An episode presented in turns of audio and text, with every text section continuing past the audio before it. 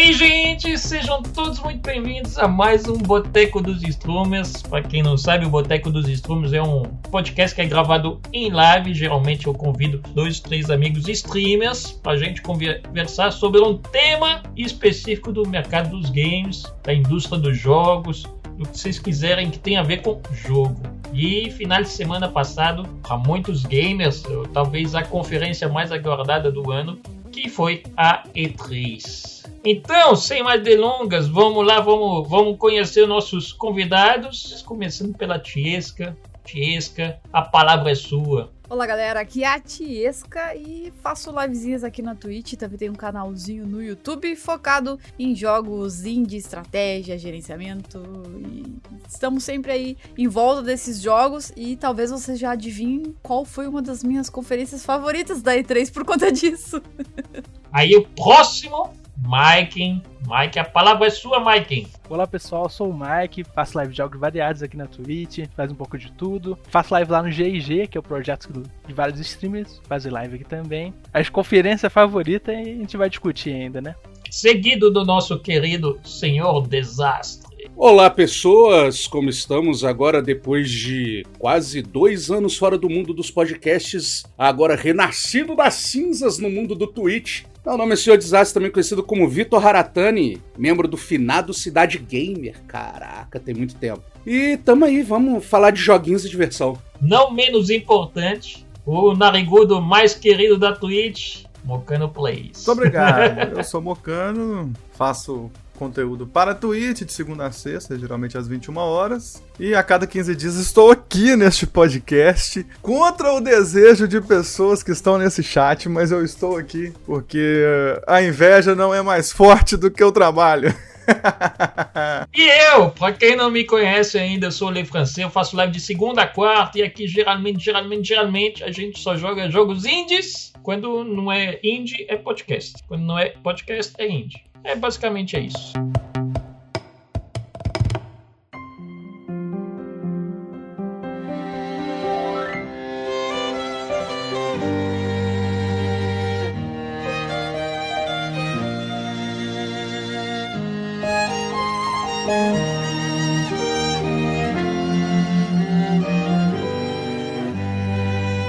Então vamos lá, vamos apresentar o tema. E3, para quem não conhece o mundo dos games ou não está por dentro, no final de semana passado a gente teve aí sábado, domingo, segunda e terça, né? Acabou ontem a famosa E3. Na quinta a gente teve a Summer Fest Game, a gente vai falar um pouco dela também. Enfim, vamos falar de tudo isso hoje. Vamos falar resumidamente as coisas que a gente mais gostou, as coisas que a gente mais odiou, as coisas que não deviam nem ter passado na E3. Vamos falar de tudo isso começando agora.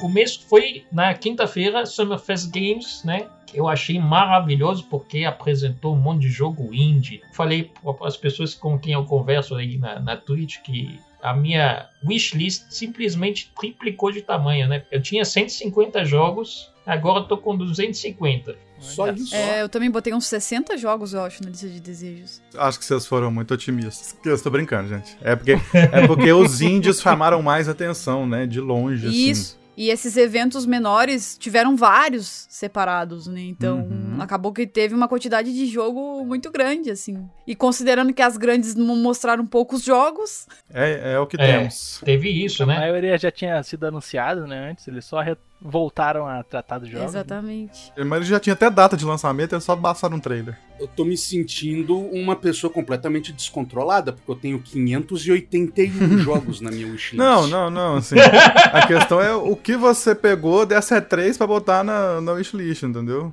Ah, não, vários, com certeza. e a, a, Steam ainda tá anunciando um, um, um, Next Fest, tipo, jogos a vir, mas aí eu tô queimando pauta de outra coisa. Então, tipo, a gente fica de olho nos lançamentos e fica lá, wishlist, wishlist, wishlist, wishlist. E, tipo, na esperança do e-mail, né, cara? Do aviso do ou de promoção ou de o jogo foi lançado, né? Já começou lá o negócio na Steam dos jogos, foi hoje? Hoje é tarde. Exatamente. A gente, eu tô pegando todos os jogos que eu coloquei na, na lista de desejo. Tô pegando as demos, né? Porque começou a partir de hoje até dia 22. A gente vai ter grande maioria dos jogos que foram anunciados na E3. A gente tem aí uma grande parte que tá com demonstrações gratuitas, né? Na, na Steam.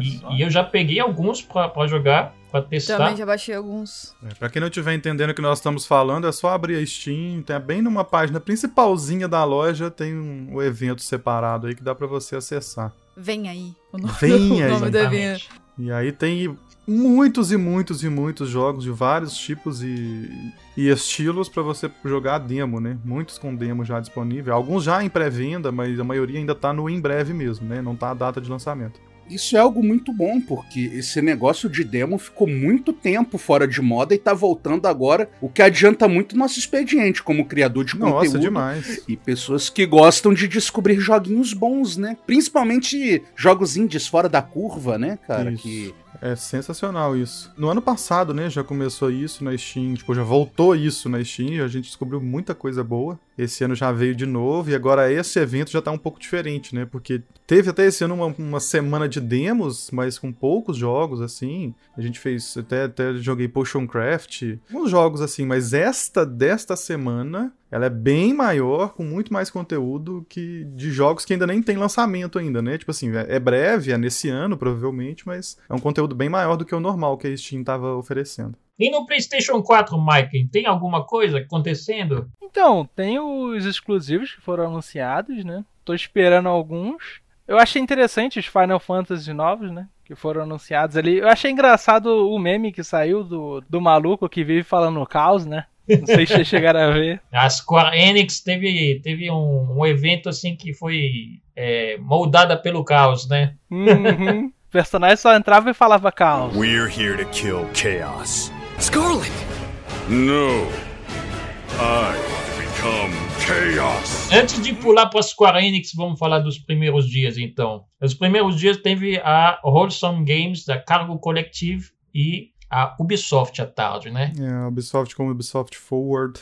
A Ubisoft anunciou, né, o que já estava anunciado, que é o que a gente estava brincando, né, que Far Cry 6 já estava anunciado, já tinha teaser de, de vilão e de uma criança junto com o vilão, então muita coisa foi sendo revelada para chegar na E3 e fazer o anúncio final, vamos dizer assim, né? Vocês entenderam o que é a Wholesome Games lá? Que eu achei maravilhoso. Os jogos que eles anunciaram, todos eu achei maravilhosos. Indie games, né? Era a conferência Mas... do jogo fofinho que a gente chama.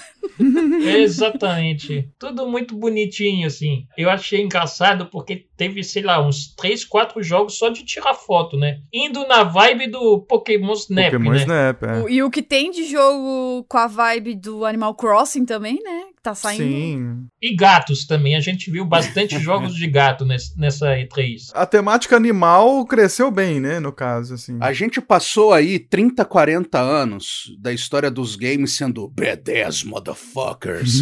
Agora é hora da gente secar o Aidesu, gente. é basicamente Pô, tá é isso hora, mesmo. Cara.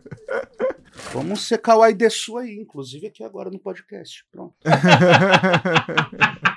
O que teve é, é, é gato, é cachorro. A gente teve aí o To the Rescue, que é o do, do abrigo de cãezinhos abandonados, que você cuida dos cachorros para adoção. Então, tipo assim, a gente tá tendo uma diversificação muito grande, não nos jogos em si, porque eu acho que essa diversificação basicamente sempre existiu. Mas a gente tá tendo uma diversificação é na, na exibição desses, desses jogos, que na, no destaque, Isso, né? Isso, o destaque. Porque esses tipos de jogos sempre tiveram, né? Igual, tipo, a escola Harvest Moon de Games, que sim. hoje em dia tá em alta, sim, né? Sim. Mas era a gente pra achar um jogo desse naipe, a gente tinha que cavar muito. Tipo, ter um Slime Rancher e Stardew Valley que tomou destaque era raridade, cara. É verdade. Então eu acho isso ótimo, Sim. cara. Eu que adoro os joguinhos B10 Motherfucker, mas mexe, mexe e vira. Pô, é bom jogar uns joguinhos relax, sacou? Não, e olha o Slime Rancher mesmo recebendo o destaque do Game Pass agora, poxa, é outro nível, tá ligado? Eu tô muito que- feliz. Ainda foi anunciado o 2 também, né? Eu tava até comentando com o Le Francais que eu acho que o que a gente tem, entre aspas, de mais positivo nessa E3 são os conteúdos que a Microsoft demonstrou, principalmente pro Game Pass, né? O Game Pass foi o que foi mais preenchido, mas a gente deixa pra falar um pouco mais pra frente. E, e uma coisa que eu fiquei pensando assim, por que, que será que teve tanto jogo de animaizinhos e jogo de tirar foto? Eu fiquei pensando, cara, será que a pandemia teve esse efeito sobre os criadores de conteúdo? Porque eles estão, assim, os criadores de jogos, eles estão o tempo todo em casa, a maioria deve ter animais, a maioria deve ter tirado foto, ido para algum hobby que eles tenham, e aí de repente eles olharam para aquilo e falaram: Isso dá um jogo. Não, mas tem uma coisa que aconteceu na pandemia. O lançamento, tipo, fenomenal do Animal Crossing, que, tipo, ele fez um sucesso muito grande, e eu acho por causa que, tipo, tava todo mundo à toa em casa, e é o joguinho, tipo, good vibes. Muita gente que, tipo, não jogava, devia ter aí uns 10 anos, parou pra ter tempo e comprar um Nintendo Switch. Pô, quando eu era moleque, eu jogava isso aqui no, no Game Boy Advance, Uhum. no GameCube, daí comprou o Switch. Então, tipo, o início da pandemia era tipo meme, vídeo de velho arrumando confusão porque queria sair pra dar rolezinho e gente jogando Animal Crossing, porque a- teve até lançamento da Nintendo que foi engolido pelo Animal Crossing, que sempre foi um jogo meio segunda divisão, tá ligado? É, que, tipo, o foco nunca era ser mainstream, né? Era mais, é que nem você falou, era, só, era só o jogo pra relaxar. Mas aí também eu acho que isso, do destaque que hoje se dá para várias gamas de jogos, né? Que antigamente a Nintendo não queria dar esse destaque, que eles achavam que não era necessário, ou que não era merecido, talvez. Mas eu acho que tem muito disso, sim, da pandemia. Eu acho que até desconsiderando o- fator pandemia, tem o fator sucesso também. Eu acho que os desenvolvedores estão sempre vendo que fizeram sucesso, tentando replicar aquilo ali. sim. Então, Isso é. teve uma época que estavam saindo 20 Battle Royales por mês, sabe? Aí o Animal Crossing veio, fez sucesso e agora o pessoal tá tentando replicar esse sucesso novamente. Meio cíclico, assim, né? É, assim como há, sei lá, talvez 6, 7 anos atrás, praticamente só existia jogo de sobrevivência com zumbis no, pra ser novos, né? H1Z1, DayZ, essa turma toda dessa época, à medida que vai, vai mudando, é, nem você falou, Battle Royale tinha rodo agora, uns 2, 3 anos atrás, então assim, o espelho de sucesso vai, vai moldando. E talvez também a gente tá também uma gama maior de desenvolvedores indies, né? Então isso facilita pra gente ter jogos diferentes também em, em evidência. Inclusive, é, é, eu falei desse negócio da pandemia, mas a pandemia ela apareceu de forma talvez velada, não sei se velada, mas na verdade no começo de todas as apresentações que a gente teve na E3, aparecia ali Covid-19. Em razão do Covid-19, muitos dos jogos que vão aparecer nessa E3 vão poder ser lançados agora, na data prevista, ou futuramente não se tem notícias sobre isso. Eu acredito que é por isso, muita gente falou que essa E3 foi de, de longe a pior, né? Uhum. Não dá pra desconsiderar a pandemia, né? É, não, de maneira nenhuma. É até meio justo julgar, sabe? Eu acho como a pior E3 de todas nessa situação. Porque eu acho que esse ano é, tá sendo mais afetado do que ano passado. Porque ano passado os jogos já estavam quase prontos e tudo mais. Teve Sim, alguns sim. atrasos. Mas eu acho que esse ano, principalmente os grandes estúdios, foi o ano que teve mais impacto. Né, no, no desenvolvimento dos jogos que estavam no comecinho do desenvolvimento e, e não conseguiram avançar muito por causa do home office e tudo mais. Muitos jogos realmente foram adiados, né? Tipo, que tinham projetos iniciando ano passado, realmente foram deixados de lado, justamente por causa da situação. Até porque o começo da pandemia, coincidindo com o começo de projetos de desenvolvimento, você não sabe direito o que vai acontecer na pandemia, você tem que parar completamente um, um projeto. Até você ter uma noção do que vai acontecer, você perde seis, sete meses, então é um prazo realmente muito grande. E aí também, de novo, talvez por isso os indies tenham tido tanta relevância nessa E3, porque a maioria por pessoas sozinhas ou um, um- um grupo de duas, três pessoas desenvolvendo. Então, quem mais ganhou é o público que gosta de indie, que é que a gente tá aqui pra pra agradecer. Pra mim, eu acho que foi a, a E3 de coisas inesperadas, tipo coisas fora de hype algum, sacou? Tipo, muita coisa que veio. Eita, nós! Foi eita atrás de eita, sacou? Pelo menos pra gente que é mais fã de indies, é mais é, pessoas que acompanham notícias da indústria e tudo mais. Não que eu esteja querendo falar que a gente seja uma elite intelectual das, da massa Longe. gamer e tal.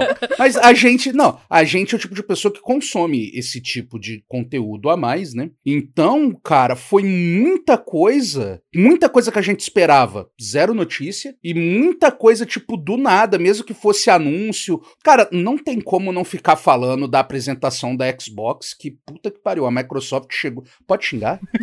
Pode, pode, pode. É, é liberado o xingo aí. que, tipo, veio muita coisa que, tipo, se provavelmente a Microsoft já tava com isso na mão, escondido há um tempo, porque saiu comprando estúdio a rodo, chegou agora de voadora. Então ele aproveitou que, tipo, tinha ninguém, sacou? Tá todo mundo avoado lá, chegou batendo na mesa e, tipo, a própria Nintendo também veio com alguns jogos bem fora da caixa, então pra gente foi uma maravilha, principalmente pelo, pelo Summer Games, o Wholesale Games. Então, é, eu acho que é aquela frase que dizem muito, né? Tipo, quando se fecha a porta, a gente abre a janela, né? Então, veio essas coisas, tipo, muito do nada, porque outras E3, assim, tipo, teve que fazer o PC Game Show lá pra gente falar de jogo de PC, e dentro de um monte de jogo de PC, falar de jogo indie, sacou? Então, pra gente que queria ter indie, a gente tinha que ficar futricando demais. Então, é, é, pelo menos eu, no meu caso, a gente que acompanha E3 pra cá, foi muito satisfatório ver esse destaque, assim, dos jogos muito. Os jogos indies dominaram, É. né? A E3, assim. Então, pra quem gosta de jogo indie,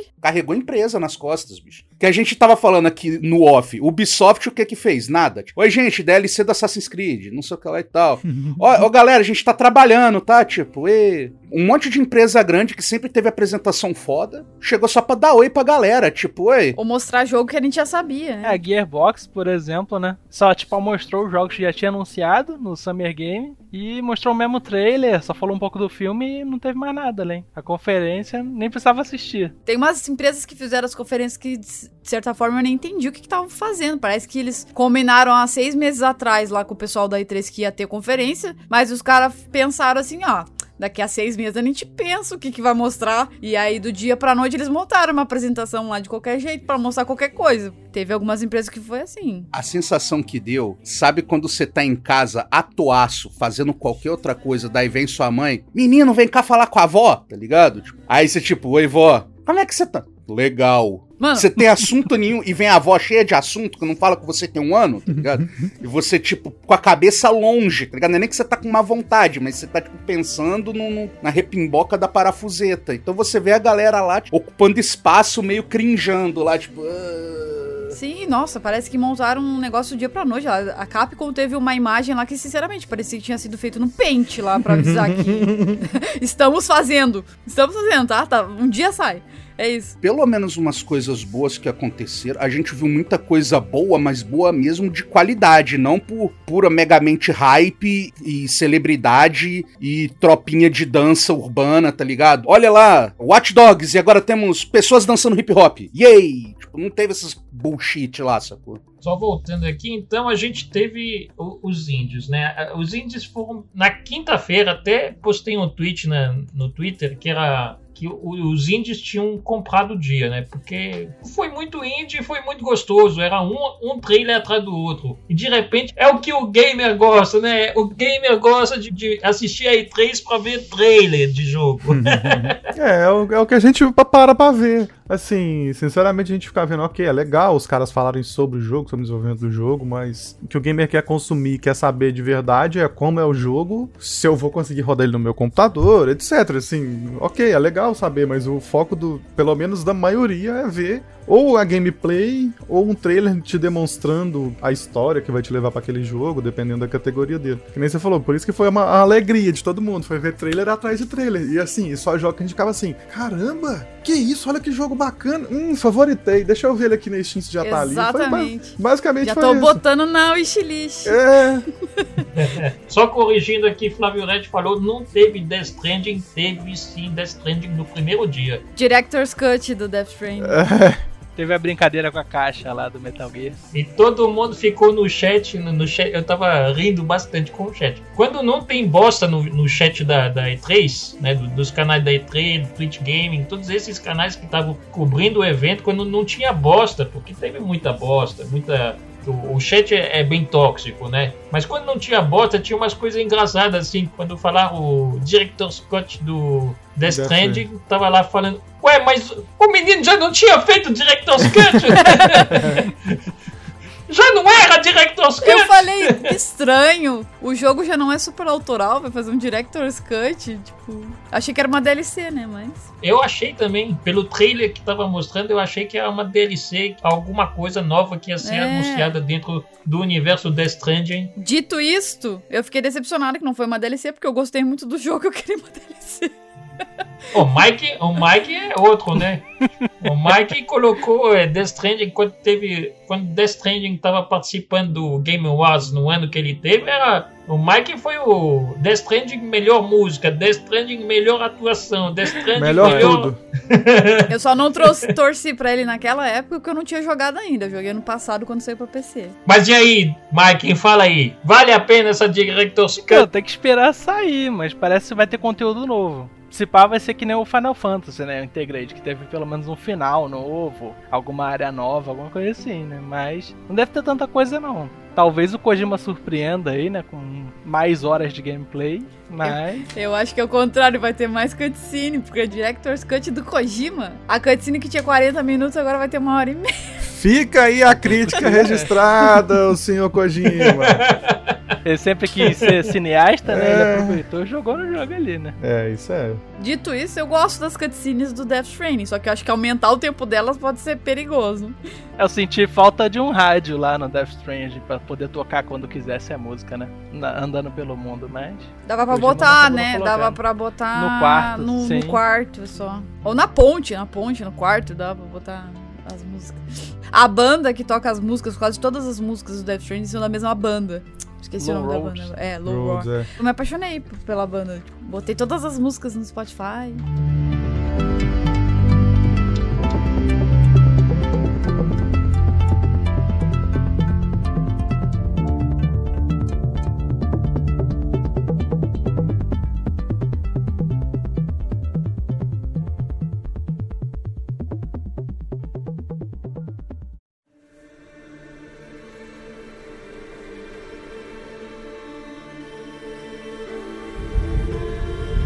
Mas aí a gente teve então os Indies Games na quinta de manhã e à tarde a gente teve a Ubisoft Forward, né? Que anunciou o famoso Far Cry, né? Anunciou, anunciar. Anunciou não. Anunciou pela sexta Só, vez. só repetiu, né? Eu, só- eu até brinquei com um amigo meu que trabalha na, na UB que os é, três da UB basicamente ou é Assassin's Creed ou é Far Cry. Eles só invertem cada ano é um, né? Porque, felizmente, não dizendo que não tem. Teve Mortal Phoenix quando foi anunciado também. Não dizendo que não tem jogo novo, mas se não tiver um Far Cry ou um Assassin's Creed, parece que eles não querem ir pra lá. A Ubisoft me decepcionou, porque eu, eu estava esperando o Beyond Good and Evil 2. O ano passado. O ano é, passado também. eles não mostraram nada. Eu disse assim, esse ano eles vão mostrar. Não é possível. Não mostraram. Hum. Chateado. pior, que eu acho que é a The Game Awards, né? Que eu tava acompanhando a E3 tanto pela Twitch do The Game Awards quanto pela Twitch do Twitch Gaming, tanto quanto tanto assim, eu tava com as três abas abertas, a aba da E3, a aba da Twitch Gaming e a aba do The Game Awards. Eu tinha lá os comentários do, do Joff, né, do, do Game Awards, mas a gente tinha as mesas redondas acontecendo nos outros, e também tinha a aba da Tiesca, e tinha a aba do Metal Bear, tinha a aba de outras pessoas que estavam acompanhando lá. E engraçado que na abertura lá do, do Game Awards, um dos jogos que apareceu para Ubisoft foi Beyond Good and Evil. Então eu, eu caí na pegadinha de vai ter e não teve. Foi tapeado. Eu fiz um bingo, gente. O meu bingo foi um fracasso. Depois, se vocês quiserem, eu falo, eu falo mais sobre o assunto. Mas eu tô- fico até triste de comentar. Mas a Ubisoft teve algumas coisas assim que, pe- pelo menos a, a mim, me atraíram. Eu, eu sou um, um um fã de, de esporte radicais, por mais que eu não pratique, mas eu gosto, eu gosto de jogar esportes radicais e eles lançaram lá, eles anunciaram o lançamento de um jogo que chama Republic Riders, uma coisa assim. Achei bem atraente, assim, lembrou aquele Steep, Steep antigo, só que o Steep era só de Snow, De né? Esporte de esportes- neve, né? é, esse aqui ele tenta trazer uma, uma outra vibe, né? Não é só esporte. Tem snowboard, mas tem também skate, tem. Tem bike com peso nas costas. Achei bem divertido também esse jogo. Parece ser interessante. Eu achei engraçado, mas eu não sei se eu tenho paciência pra jogar, não. Não é o Trials, então não me interessa. O único jogo de descer coisa, subir ladeira, pra mim é o Trials e acabou. Mas, tipo assim, é, é- é- é lindo, tá ligado? A, a neve, você cortando a neve, né, com a prancha e tudo mais, tipo, maravilhoso. Vendo, tipo, partículas nova geração, ray tracing usado em benefício da neve. Teve algum jogo que chamou a atenção de vocês na Ubisoft? Além do Far Cry? Eu achei interessante o Rocksmith, né? Apesar de não, não- nunca ter jogado a franquia e tal, eu achei interessante que agora eles investiram no, no lugar de ensinar a galera a usar os instrumentos, né? Eu achei interessante isso e é uma boa pra eles investirem, trazer a galera que, que toca não só como profissão, como a galera que quer aprender pra área dos jogos, né? E poder expandir isso também, né? Do Just Dance e pra todas outras coisas assim. É, o Rocksmith eu achei bem interessante. Aquela velha, que é aquele velho ânimo, assim, hoje eu vou aprender guitarra, hoje eu vou aprender violão. Essas coisas voltam assim na cabeça da gente e falam, ah, hoje a gente vai aprender. Mas de repente com o Rocksmith, quem sabe? Quem sabe a gente não aprenda de fato? Vamos pôr esse negócio em prática. Teve o joguinho do Avatar, que, tipo, eu particularmente não tem como me importar menos, mas Eu gostei. É, não deixa de ser bacana, sacou? A gente sabia que eles estavam fazendo esse jogo, né? Mas eu achei que não ia mostrar. Eu achei que tava cedo ainda pra mostrar. Porque o filme só sai no final do ano que vem. Mas eu gostei. ah, fiquei curiosa. E depois outro jogo da Ubisoft que eu gostei, que eu estava esperando já. Não sabia se ia ter com certeza, era o Mario Plus Rabbids 2. Nossa, esse aí sim. Esse aí dá vontade de comprar o Mario Rabbids 1 e o pra ter o 2 depois, né? Então, um tá em promoção. Eu não tenho Switch, eu tô pensando em comprar ele pra guardar aqui, pra quando eu tiver um Switch eu, eu jogar. Eu joguei um pouquinho emprestado, no Switch emprestado. Bocano sabe muito bem o que é ter Switch emprestado. Emprestado, é, já até devolvi, porque senão a gente fica pra sempre com o videogame e é meio difícil, É, mas... pois é. A pessoa que me emprestou foi até embora da cidade depois disso. Eita, Ficou com medo, eita, né? revelações, revelações. Aí emprestou o Switch e logo, alguns meses depois, ela se mudou de cidade. Não sei se teve alguma correlação. A Tiesca foi entregar o, foi entregar o Switch assim. Não queria devolver, tá ligado? Tava com, tava com um caminhão de mudança já, esperando ela só devolver o Switch. Devolveu, opa, vambora, gente. Ah, não. A, a minha mãe tem um Switch e eu não, cara. Ó, Ô, louco. Só que minha mãe mora no Japão. é, aí fica meio difícil de emprestar, né? Não, minha mãe feliz igual pinto no lixo, né, bicho? Porque comprou o de edição do Eevee, cara. Do Pokémon Let's Go Eevee. Que a minha mãe adora Pokémon, essas coisas. Teve, tipo, promoção de Pikachu na, no McDonald's lá. Aí vai me mandando foto toda feliz. Só que é que eu virei e falei. A minha mãe até me falou assim: de, pô, eu poderia comprar um e mandar pra você. Que meu avô foi lá pro Japão. Meu avô é japonês, né? Foi lá dar uma viajada. Só que eu falei pra ela, cara, nem adianta, cara. Eu não vou ter como comprar jogo. 300 mango, cara. Aí é isso que eu fico triste. De, porra, os jogos do Rabbit sempre foram muito bons que tinham pro Nintendo Wii, que era legal, saiu pra Xbox e tal. A minha tristeza com a Ubisoft, que tipo, sai Rayman Origins, Rayman Legends, que são maravilhosos, lança um monte daqueles jogos lá da UbiArt e nunca mais. Aí tá lançando Rainbow Six, é, Rainbow Six Siege, Assassin's Creed segundo ano aí de conteúdo e acabou. É a galera que reclamou de não ter tido o Rayman no- na Ubisoft. Eu cheguei a ver esse, esse hate aí nas internet. Pois é, e são jogos que, que tipo, dá pra fazer com equipe pequena, em home office, todo mundo trabalhando num canto, sacou? Que equipe menor é mais fácil de gerenciar, mais fácil de gerenciar dá pra fazer em home office e tal, tipo, sossegado, então eles, eles poderiam ter pego essa oportunidade. Desenvolvido, né? os- esses, esses títulos. É, é igual aquele Valiant Hearts, maravilhoso, que se eu não me engano é da, Ubi, da UbiArt também. Tem Uhum. aquele da menininha, cara, que é a princesa do cabelo vermelho, Child que é um Light? RPG. Child of Child of maravilhoso, cara. Pô, olha esse tanto de coisa bacana que dá pra ver que, tipo, o orçamento daquilo não é grande comparado com as outras coisas da Ubisoft. Tipo, um boneco do Rainbow Six Siege, você faz um jogo desses. É broxante, tá ligado? Ver tanto potencial, que nem a gente tá falando, pandemia afeta as coisas, não sei o quê, e os caras acabaram não vendo oportunidade. É, falando em Rainbow Six Siege, né, eles, eles fizeram um grande anúncio nessa E3. Rainbow Six Siege anunciou um novo modo, né, um novo mod, que seria o Extraction. É novo jogo ou é um mod dentro do. Não, o Extraction acho que é um jogo novo. Eu entendi que era tipo um, uma DLC dentro do jogo. É um jogo individual mesmo, tá? Só pra esclarecer aí. Ah, é um jogo É, individual. é, tem os mesmos então, personagens do Rainbow Six Siege, mas é um jogo à parte. Quem não quer jogar jogo de tiro, não sei o que, acabou ficando muito desprestigiado na Ubisoft. Que é tipo, é jogo de tiro, jogo de tiro free to play, jogo de tiro de história, jogo de tiro não sei o que. Aí tem, tipo, Mario Rabbids, uma coisa aqui ali. Sacou? Tipo, um- É, o Just Dance, que é a coisa mais diferente deles, eu acho que é o Just Dance, né? É, a coisa mais diferente de sucesso é o Just Dance, né? Que tem os olhos da Ubisoft, vamos dizer assim, né? Mas, cara, eu curti muito o Immortals. Eu queria que eles deixassem mais os estúdios livres pra fazer jogos como Immortals. Tem tá? o seu quê de, de Zelda, principalmente o Zelda Bafinho Selva- Selvagem, o Breath of Wild, que tem uma- um, um- um traço muito parecido e tal. É, mas assim, eu acho que a, a, a Ubi deveria realmente dar mais. Não só palco, né? Mas mais orçamento pra isso. Porque é- é a brincadeira que eu fiz com, com esse amigo meu que trabalha lá é, é real. Tipo assim, se não tiver. Ou vai ser um Far Cry ou vai ser um Assassin's Creed. Então, tipo assim, o Rainbow Six eles vão anunciar, às vezes anuncia temporada e tal. Então, tipo assim, o que vai ser carro-chefe da empresa é Far Cry e, e Assassin's Creed. Far Cry e Assassin's Creed. Só muda o, o- a temática e o jogo basicamente segue o mesmo. daí eles mandam aquelas burradas igual aquele Wildlands, que eles fagocitaram o próprio jogo.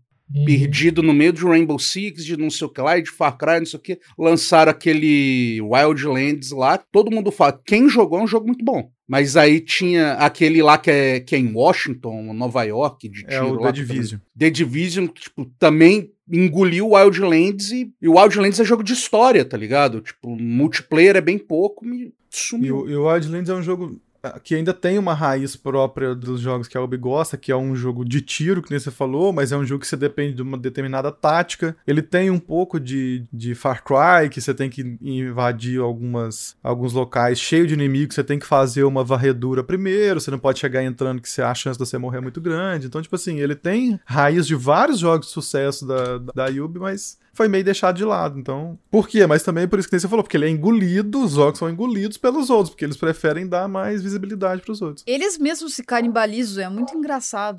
Isso, isso, é. Por exemplo, você mesmo falou, Tiesca, é, deixar esses outros estúdios que fazem parte ter mais liberdade, um pouco mais de orçamento e dar credibilidade pra aquilo, porque continua sendo seu jogo. Não é seu jogo principal, mas continua sendo seu jogo. Ele também vai vender, também vai fazer sua fanbase. É, e mesmo que não venda tão bem, mas de repente, às vezes, uma continuação daquilo ali pode ser que, que venha no futuro a fazer sucesso e tal.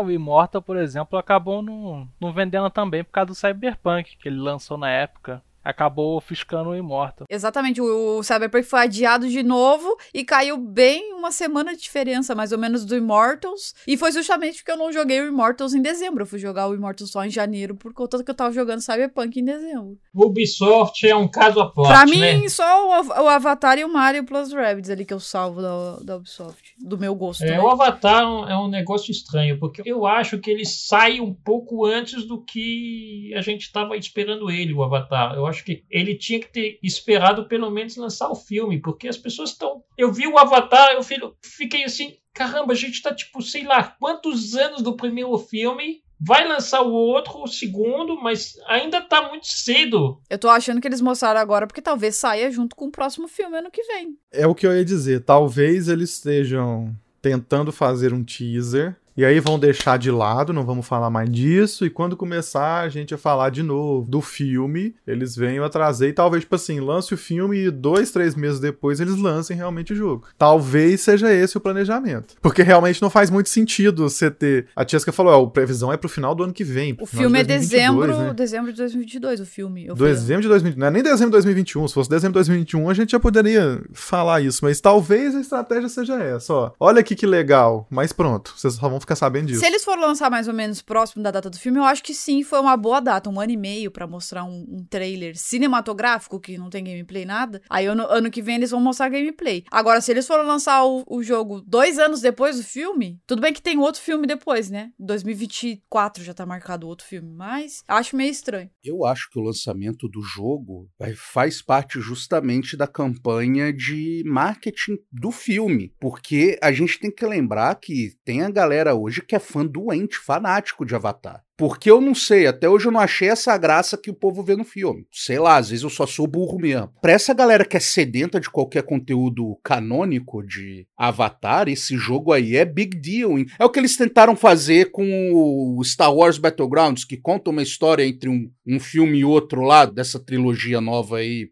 lamentável. Então, tipo, uma historinha, uma meia coisinha e tal que, que tem no, no filme é contada no jogo. Tanto que tem uma trama grande do terceiro filme dessa trilogia nova, que sobre a ressurreição do Palpatine, acontece no Battlegrounds 2. Então, às vezes, o jogo conte uma história ou algo assim antes do filme pra galera, tipo, jogar, absorver essa lore e ter criação de conteúdo aí quase que gratuita, né? Porque vai ter a galera aí fazendo live, vídeo, comentário, game theory, Inferno 4, e aí vem o filme, tá ligado? Então, tipo, a galera já vai chegar mordendo a orelha, sacou? Tipo, com alguma Vai coisa. ser overdose de Avatar, tá ligado? Vai vir tudo, tudo ao mesmo tempo, assim. O povo fã de Avatar, que eu falei, é um povo muito carente de conteúdo oficial. E lembrando que Avatar é da Disney agora, só se alguém não associou. Era isso que eu ia falar, justamente porque essa preparação a gente falou muito bem quando a gente falou do episódio direcionado para Star Wars, que a gente falou de como o marketing já é fácil pra Disney fazer isso, né? Já tá programado, tem filme pra 22, para filme pra 24. Então a chance de você- inserir vários spin-offs e ser uma possibilidade, o jogo ser uma possibilidade de spin-off também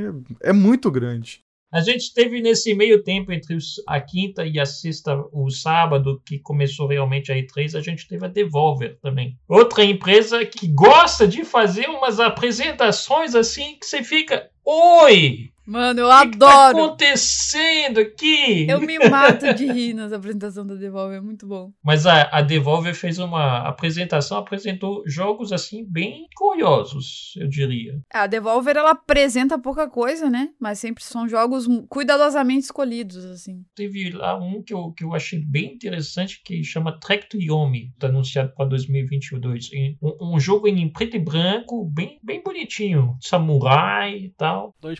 2.5D, né? Um jogo que eles meteram bastante, eles anunciaram na Devolver, mas também foi repetido umas três vezes na E3 toda, foi um tal de Phantom Abyss. Esse eu gostei. Já dá pra jogar, se não me engano, o Phantom Abyss, ou pelo menos eu vi a chave dele disponível no Keymailer. Ele lança semana que vem. 22 de junho, terça-feira da semana que vem. E aí teve o tal de Wizard. Esse aqui eu achei interessante. Wizard with a Gun. Parece um Don't Starve. É igualzinho o design, né? É igualzinho o Don't Starve, só que você é maguinho e você faz as coisinhas como maguinhos. E o outro que eu achei interessante é o Death Door. Death Door. Esse aí eu achei bem interessante. Já tá na wishlist devidamente colocado. Acabou que veio pouco jogo, né? A gente ficou um pouco mal acostumado da Devolver, tipo, anunciar muito jogo. Muito jogo. Dessa vez teve pouco jogo, mas eu acho que a gente tá vendo os jogos, tipo. Não vou dizer de, de uma qualidade maior, mas você vê que é tipo. Um valor de produção maior, um esmero maior. Menos jogo experimental. Não é questão de gráfico nem nada, não, mas você vê que é um jogo que os caras estão tentando fazer uma coisa muito fora da curva. Não, agora os caras, tipo, lançaram uns jogos mais é isso que a gente quer fazer. Paramos um pouquinho de ficar sendo brincando de, de ser experimental. Agora vamos fazer o que a gente sabe que a gente vai fazer de bom. Porque, tipo assim, eles lançaram, anunciaram menos jogo, menos bobeirada, mais, tipo assim, jogo que você vê, tipo, esse jogo é interessante por causa disso, esse jogo é interessante por causa daquilo. E tem o Shadow Warrior, pra mim, que eu acho perdido ali no meio. Tipo, ficou parecendo um- uma versão paródia do Doom. Então eu achei interessante essa mudança um pouquinho no tom, no que tange os jogos da Devolver, sacou? É o que eu definiria, menos experimental e mais jogão. Agora, sacou? Tipo, o que é- às vezes é bom. Tipo, Eu não lembro exatamente, mas eu para mim pareceu que foi a mesma quantidade de jogos nos últimos anos, assim, na média. Não, eu não achei tão poucos jogos. Porque eles sempre fazem uma conferência de meia hora, então eles não têm muito tempo pra mostrar tanta coisa. A única diferença é que, no caso, por exemplo, ano passado teve um jogo com um pouco mais de destaque, que foi o Fall Guys. Mas não me lembro de ter uma quantidade absurda de jogos. Não... Ah, eu achei uma boa quantidade. É porque tinha muita coisa que eles anunciavam por fora também, tipo, nos sites e tal, sacou? Então. É, mas isso aí pode vir ainda de qualquer forma, né? Tipo. É. É, talvez ainda aconteça. Agora, o que a Devolver fez, a gente tem que, que dar um, um prêmio pra eles. Eles puxaram a brincadeira lá do Game Pass e Max Plus. é. Mano, aquilo lá, eu, eu cheguei a acreditar por um segundo que era verdade, tá ligado? Mas eu depois, não. Com esse nome só pode ser piada, não é possível. Não, mas existe o site, existe o site, ô Tiesca? Não, existe o site, mas o serviço não. Tipo, Mas faz parte da brincadeira, né? o site tudo bem, mas o serviço é uma, é uma zoeira, né? Uma sátira aí com os outros é, serviços de. Sim, é uma sátira, é uma sátira total. Só que o que eu achei engraçado é que eles colocaram preço na, na- no VHS. No VHS eles colocaram um preço de mil dólares. Mil dólares a fita cassete. Às vezes alguém quer pagar, ué. Ela falou lá no finalzinho da apresentação. Não, mas o, o press release que recebi por e-mail depois, ele é mais engraçado que a apresentação, porque tem muita, muito texto. Eu não sei se vocês chegaram a ler. Mas, Eu não cheguei mas foi muito, muito bom. E para quem tá um pouco fora aí dessa brincadeira, o, a Devolver, todos os anos, né, a Devolver ela faz uma é meio que um, uma série, uma minissérie que ela faz, a apresentação dela é meio que uma minissérie, uma sátira. Então, geralmente é super sangrento e é uma historinha que tá tendo uma sequência. Todo ano eles continuam a história passada. Então termina o, a apresentação da E3, sei lá, 2020, terminou a de 2020, começou de 2021, relembrando a de 2020 e continuando. Talvez a de 2022 faça a mesma coisa, relembra a de 2021 e continue. E aí, nessa minissérie que eles apresentaram, era tipo uma campanha de marketing anunciando um novo produto deles, que seria esse Max Plus Game Pass Devolver, uma coisa assim, né? Tempo em tempo eles sempre traziam esse, esse nome aí e lançavam um site. Aparecia um, um endereço HTML no, na tela. Eu cheguei a entrar, logo no começo, quando você entrava, dava uma tela de login, login e senha. E aí, nada. Quando eles acabaram a apresentação, o site entrou no ar, e aí era uma sátira, assim, anunciando os jogos que teve. Era tipo um portalzinho anunciando os jogos que tinham. E se você clica nos jogos, você já é, já é lançado para a página da Steam. Então é tipo fazer essa brincadeira. Só que no final dessa minissérie, eles estão lá fazendo a campanha de marketing sobre os sites Game Pass deles. E aí a pessoa veio com uma ideia revolucionária que o, o site não vai ser lançado sozinho, ele vai ser lançado com uma fita VHS, que é a campanha de marketing vendendo o site. Né? E a primeira pessoa que comprar vai ser a única pessoa no mundo que tiver vai ter essa fita VHS. Super engraçado, assim, super, super devolver, né? É a cara da Devolver, né?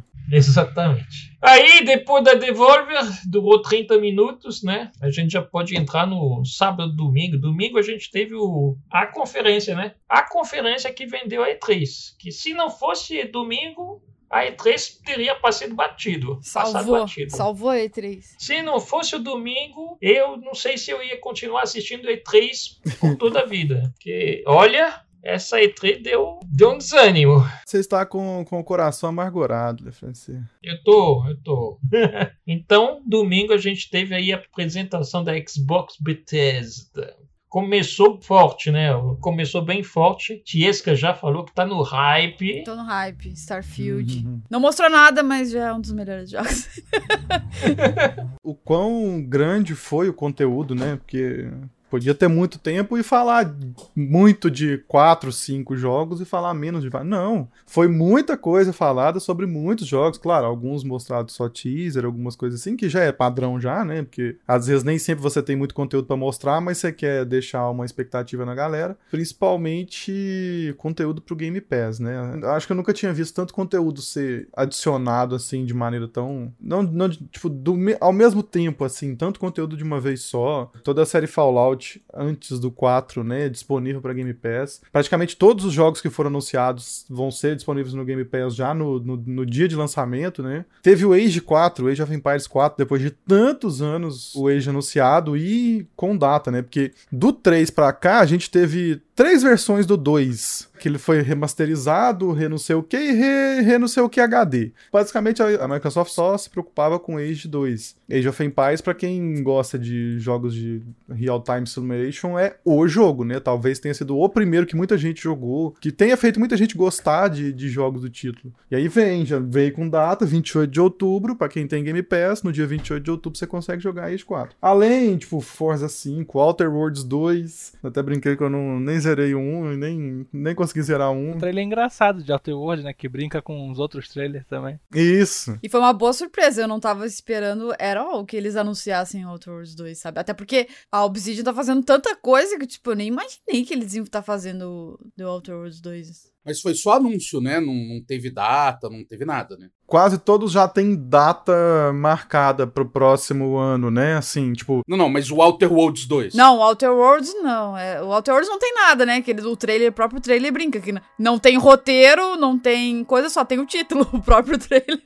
É, exatamente. É. brinca. E eu acredito, porque eles estão fazendo o Avoid, que foi um jogo que, que eu fiquei triste que não mostrou. Apesar da conferência ter sido ótima, eu adorei, mas eu tava esperando muito para ver o Avoid. Fiquei bem chateada. Mas igual a conferência, nossa, foi muito bom. Foram 30 jogos, né? E 27 vão estar no Game Pass. Eu achei interessante esse negócio da, do Game Pass, porque justamente a, a, gente começa a pensar, cara, se a Sony tivesse participado como ela já participava um tempo atrás da E3, eu acho que ela ia tomar uma. A Sony não tem nada para mostrar. O que, que a Sony tem para mostrar? Eles lançaram tudo já que tinha, pô. Ah, não, provavelmente ia falar de. Ragnarok. God of War. Só. É.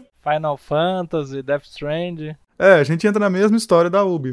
Desculpa, eu não queria falar da Ubi de novo, mas vou falar que é, tipo, é sempre o mesmo ciclo. A Sony vai anunciar é God of War. A Sony, ela entrou num buraco aí, uma sinuca de bico que eu falo, porque ela acabou lançando os jogos tudo perto. Então todos os jogos que nos últimos 3, 4 anos já tava na, nas E3 mostrando os mesmos jogos, que eram os jogos que estavam desenvolvimento. The Last of Us, Ratchet Clank, Homem-Aranha, não sei o quê. Aí do ano passado pra cá, lançou tudo. E aí acabou o conteúdo, Só né, pra, pra. O God of War, que a gente sabe. Eu acho que os outros estúdios, ninguém sabe o que estão fazendo, né? Da PlayStation. De cabeça, assim, agora não me lembro. Os outros estúdios, eu acho que estão tudo meio. Ah, deve estar tá iniciando o próximo projeto, porque lançou já o jogo recentemente. Mas o que eu digo é que a, a Xbox, no caso, o Game Pass, eles estão, tipo, há anos luzes na frente agora. Você tem que pagar uma mensalidade para poder ter acesso ao jogo no, no, dia do lançamento é uma coisa que. E vale lembrar que tá em promoção três meses por cinco reais, tá? Tipo, talvez seja o mais barato desde três meses por um real. Que já não tem, já tem um ano e tanto que não tem essas promoções de três meses por um real. Então é um bom momento para pegar um Game Pass agora. E assim, para quem não conhece, é uma Netflix de jogos, né? Só que, óbvio, da, da Microsoft, né? Das, das séries. Mas o principal é isso. Você não precisa comprar o jogo para jogar ele no lançamento. Se você assina Game Pass, no lançamento ele vai estar disponível para você. Você pode entrar, jogar, baixar. Enquanto você paga o Game Pass, você tem disponível acesso. E tem para PC. Isso. E tudo da Microsoft tá lá, mas não necessariamente só tem coisa da Microsoft. Porque também tem coisa de outras empresas, como, por exemplo, os Yakuza, que foi até um jogo que eles deram destaque na conferência da Xbox. É verdade. Se você assina o Xbox Game Pass Ultimate, você ainda tem o EA Game Pass, o EA Pass ou seja, você ainda pode jogar The Sims 4, Battlefield, NBA e várias outras coisas. Pelo menos para PC, tem muito jogo indie bom, que são vários jogos que vai ficando no fundo da lista assim do, do de prioridades, que tipo, pô, vou comprar Hades ou vou comprar Spiritfarer. Spiritfarer é um jogão maravilhoso de você andar de barquinho e cuidar de espíritos furry. Muito bom. Mas eu comprei Hades. Aí, tipo, eu não precisei comprar Battletoads, não precisei comprar Streets of Rage 4, não precisei comprar Gears of War 5, Gear Statics, Outer Wilds e o, o Grounded também, e isso tudo no PC. Tá ligado? Que, tipo, o, o, meu Xbox One tá paradão, cara. Tipo, tem tempo. Eu uso o controle dele no PC, tá ligado? No USB, maravilhoso, porque o meu controle é daquele, daquela primeira, primeira, primeira versão do, do Xbox One, então ele não tem Bluetooth. Então, cara, vale muito a pena. E o que foi maneiro dessa E3, muito jogo, tipo, pra outubro. Tipo, agora, tá Sim, ligado? pra Outubro. agora, é. É, se a gente escorregar, bater a cabeça, acorda em outubro. Ainda mais em pandemia, né? O tempo passa de uma maneira estranha durante a pandemia. Não, pois é, então, é tipo assim, o maneiro, sendo honestão aqui, não só porque. Não é nem que eu sou fanboy do, do Xbox, eu, sou um- eu só sou um consumidor, um cliente. Eu sou, eu sou, mas não é por isso. Não, mas é tipo assim, é muita coisa boa e tudo com data. O, o que não tem data, você viu que eles também não ficaram fazendo, tipo, hype desgraçado pra depois a gente ficar, filhos da puta! É trailer do trailer ou é trailer do anúncio. Sacou? Então, mesmo as coisas que foi só anúnciozinho, eles fizeram certo, sacou? Eu fiquei triste que não falaram de Fable, que eles, o ano passado, eles falaram que estavam trabalhando num Fable novo. Chegou só a, a comentar no final. Ele só falou Fable É. e mais nada. Nem rolou trailer. nada. Mas só eu me lembrei agora. Vocês viram que eles vão fazer a Extended, né? Amanhã eu acho que vai ser. Eles não conseguiram mostrar tudo que eles tinham pra mostrar na conferência deles. Então vão fazer uma Extended amanhã. Eu acho que amanhã, depois eu confirmo o horário com vocês. Sabe uma coisa legal que eu também lembrei do nada? Tem um sabor do Trident que é gostosinho demais. Que por cada pacote você ganha sete dias de Xbox Game Pass de gás. É sério! Eu comprei, eu vi verdinho assim, deu do nada. Eu tô em casa comendo, que eu tenho o hábito de vez em quando, quando, quando eu tô na rua e eu acabo de comer alguma coisa, eu como pelo menos um Trident pra tirar o mau hálito e tal, né? Eu nem sabia que tava tendo isso. Fui na padaria aqui do lado, tive, tive que fazer um rolê. Eu realmente acho uma boa pra quem, tipo, quer um, ter acesso a vários jogos interessantes sem ter que ficar gastando grana ou ficar procurando que, cara, pra mim é uma vez por semana eu chego lá, eu abro o, o Game Pass e fico recently, recently added. E tem agora todos os Yakuza. Eu, tipo, O ponto que você falou realmente é isso. Gente, geralmente a gente tá lá com a grana apertada. Ah, vou comprar um jogo, você aparece esse jogo pra comprar. Vou comprar A ou vou comprar B. Geralmente no, com, com o Game Pass você não tem. Precisa perder o tempo dessa escolha, né? Às vezes ele vai estar lá, então beleza, você já tem o Game Pass, você compra o outro que não tá no Game Pass e joga o que você queria jogar. Streets of Rage 4 e Battletoads, velho. Que, tipo, pra gente que é tipo retro gamer também, que é dessa época, Uhum. maluco, são jogos que, tipo assim, pô, se a gente fosse comprar no lançamento aí, é 40 mango, velho. Eu fico imaginando a pessoa que trabalha, assim, não tem muito tempo pra jogar, né? Então, ela tira férias, um mês, assim. Mano, tu assina um mês de Game Pass, ponto. Você consegue jogar vários jogos ali, um mês de assinatura. Depois cancela, se for o caso. tipo, É, não, e assim, é que eu tô falando, esse esquema que tá agora de, do trimestre, 5 reais, 3 meses, cara, você joga muita coisa. Inclusive, é, eu tô querendo ficar de olho até que dia vai essa promoção pra eu assinar no último dia pra tentar pegar esses lançamentos. é que essa aí é pra nova conta, né? Eu tentei pegar de novo não consegui. Ah, ele é pra nova conta? Ah, não, É. então beleza. Assim, Então às vezes, se faz tempo, mais de um ano que você pegou promoção, ele deixa pegar, mas eu tinha pegado essa de três meses por cinco reais em dezembro, que teve no final do ano. Agora não tá deixando. Eu peguei do Ultimate três meses por cinco reais e ele agora não tá deixando pegar lá de novo. Só que uma coisa que é bom também a gente ser honesto, o Xbox esse ano botou pra quebrar, que todos os anos não fez nada. Então esse ano veio a colheita, tá ligado? Tipo, geração Xbox One. Eu, eu tive a sorte de um cara ter azar, um conhecido meu bateu o carro, comprou de fogo no rabo o Xbox One no lançamento. Daí, pô, bati o carro, vou ter que vender. Aí tava vendendo tipo 1.100 reais o Xbox com dois controles, ó.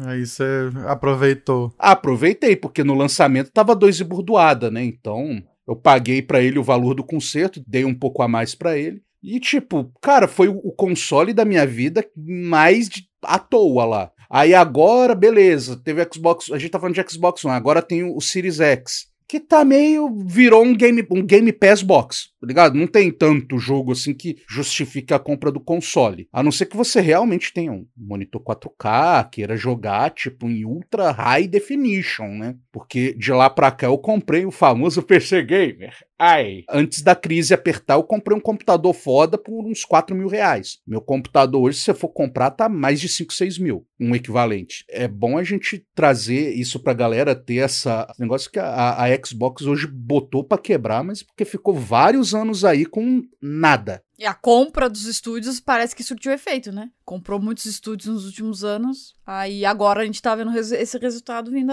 Tá colhendo o fruto disso tudo mesmo. E quem ganha, quem ganha é o público que, que consome, gente. Talvez isso tenha sido muito tempo ficar à sombra de- de- da Sony e da PlayStation com vários títulos que, sei lá, tipo, os exclusivos da Sony sempre ganhavam destaque. Eu falo isso até hoje, até pra Game Awards. Se tiver algum exclusivo da Sony, ele vai ganhar, não precisa mais ninguém entrar. Se tiver o exclusivo da Sony, ele vai ganhar o título, bababá, essas coisas assim. Talvez isso até tenha acendido essa rivalidade, essa necessidade de mostrar conteúdo. Porque por um tempo, realmente, tipo, antes do Game Pass, ainda existia o Game Pass só pra console, que você conseguia algum. Os jogos que tinham Play Anywhere, você conseguia jogar no PC também, ainda era um pouco largado, assim, mas depois dessa unificação, que já deve ter um ano e meio, dois anos que tem o Xbox Ultimate e o Xbox separado para console e PC, teve um boom muito grande. Não só na compra, aí sim, né? No ano passado veio aquele monte de compra de estúdio, de parceria e vamos desenvolver um monte de tipo de jogo. E agora é fruto que vai ser revertido para eles, com certeza, porque a tendência de aumentar o público jogando os jogos da, da Microsoft e, e assinando o Game Pass é muito grande. Só do catálogo atual dele já vale a pena. Então, esses lançamentos aí anunciados da E3, bicho, não fica aí dando mole. Sendo que um deles, pra mim, é o. A Tiesca tá esperando ansiosamente o Starfield. Eu tô es- esperando an- ansiosamente o Requiem, né? O... Ah, Plague Tale. É, A Plague Não, Tale. eu gostei Meu também. amigo. Ah, é verdade. Foi um dos que eu mais gostei também. Foi uma surpresa também, porque eu não tava esperando, não. Outros jogos assim que atraíram a atenção de vocês por Xbox Game Pass, Bethesda. Do Xbox, além do Age, né, que ele também tinha falado, eu gostei daquele último jogo que eles apresentaram lá, o Redfall. Eu tô um pouco cansada desses jogos multiplayer, tipo, até o próprio Black Floor Blood, que também vai estar no Game Pass, mas que essa vibe Left 4 Dead, eu, eu, eu tô meio cansada desses jogos. Mas o Redfall me, me interessou, só que eu preciso ver gameplay dele depois pra, pra, pra ver, né? que vai na onda do da mascarada lá do, dos vampiros. É, ele pareceu ser um Left 4 Dead, só que com bagulhos sobrenaturais também ali, poderes, vampiros. Mas eu gostaria de ver mais a gameplay, porque um diferencial desse jogo em relação aos outros, por exemplo, o Left 4 Dead, ele, ele tinha as fases meio lineares, né? Você ia de um ponto A ao ponto B. Você tem que chegar lá naquela salinha fechada lá. Mas esse Redfall, eles falaram que é mundo aberto, então eu, eu queria ver como que seria a gameplay desse jogo, assim. né? Olhando para aquele trailer, não deu pra saber muito bem. O pior é que eu comecei a assistir aquele Redfall e assim, no começo, quando eu não tinha essa certeza do que era o jogo, eu até chutei. Cara, é Sunset Overdrive. Tipo, uma sequência de Sunset. No início eu achei que era, eu achei que era o próprio Deathloop, assim, porque a personagem parecia com a do Deathloop. Eu. É, Deathloop de novo. Olha, teve o, o Slime Rancher 2 ali, que eu achei legal. O Slime Rancher 2 também. Não mostra muito do jogo, mas é, é bom, né? Que a gente fala de, de indies, né? E indie que não é violento e tendo um destaque grande. Pô, o Slime Rancher é marcando presença. E tá lindo. Tá lindo, sacou? Tipo, a- o gráfico deles. E Stalker 2. do nada. Eu não sabia que veio, que ia vir. Eles já tinham mostrado um pouco antes, né? Mas agora mostrou mais, mas eu não consegui animar com ele ainda. Eu não joguei nenhum Stalker, né? Então não sei. Talvez. Não recomendo jogar os, os antigos porque, tipo, é, envelheceu bastante, mas é quem jogou na época gosta muito. É porque muita coisa que acabou virando praxe nas gerações mais recentes começou no Stalker. Então, meio que vale a pena uma continuação vindo assim. Particularmente pra mim, né, veio muito bem. Foi a vibe dos trailers em russo, né? Tinha uma galera reclamando Teve que tinha bastante trailer russo. Tem aquele outro jogo, Chernobylite, que apareceu em outras conferências que, nossa, acho que ele apareceu umas quatro vezes nas outras conferências. Todo em russo.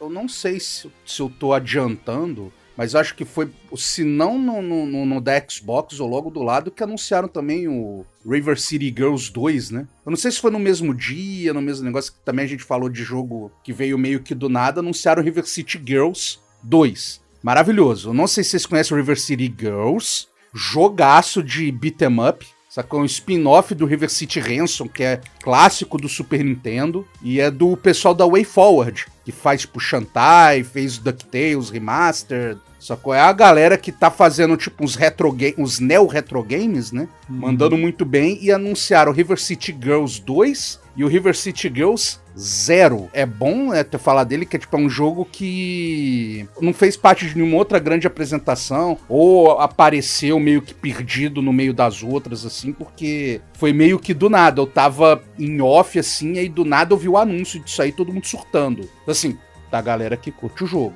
Quem não jogou River City Girls, comprem, que é um jogão maravilhoso. Não, não, não precisa comprar, tá na, Xgo, na, na Game Packs. É.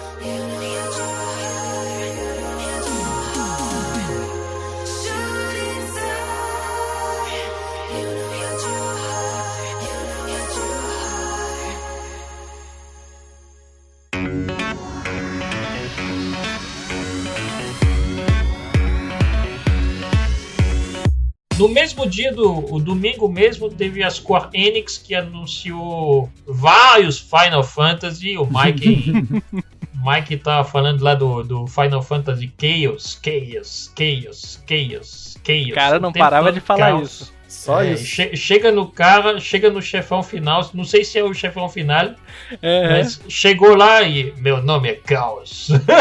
Ele falou, quero matar caos, alguma coisa assim, né? Aí o, o chefão também manda caos também. Aí eu fiquei, meu amigo.